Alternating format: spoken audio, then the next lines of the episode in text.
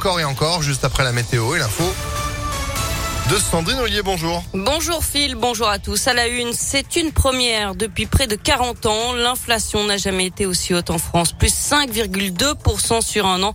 Selon les derniers chiffres de l'INSEE, l'inflation était à 4,8% en avril. La barre des 5% d'inflation n'avait plus été franchie depuis septembre 1985. Et justement, c'est l'un des textes les plus attendus du nouveau gouvernement. Le projet de loi sur le pouvoir d'achat sera présenté en Conseil des ministres le 29 juin, puis soumis au Parlement dans la foulée.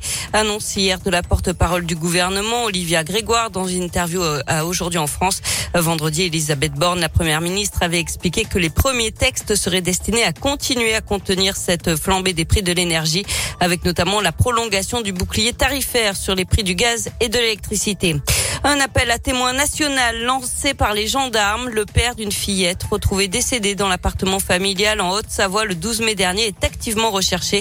Il circulerait à bord d'une camionnette blanche et aurait un chien avec lui. Il est susceptible de quitter le territoire par la mer. On vous a mis tous les détails sur impactfm.fr. Une enquête pour crime de guerre ouverte par le parquet antiterroriste français après la mort d'un journaliste de BFM en Ukraine hier. Euh, Frédéric Leclérimov, 32 ans, accompagné des civils en cours d'évacuation à bord d'un bus humanitaire quand il a été touché au cou par un éclat d'obus. Euh, c'est le huitième journaliste tué depuis le début de l'invasion russe en Ukraine fin février.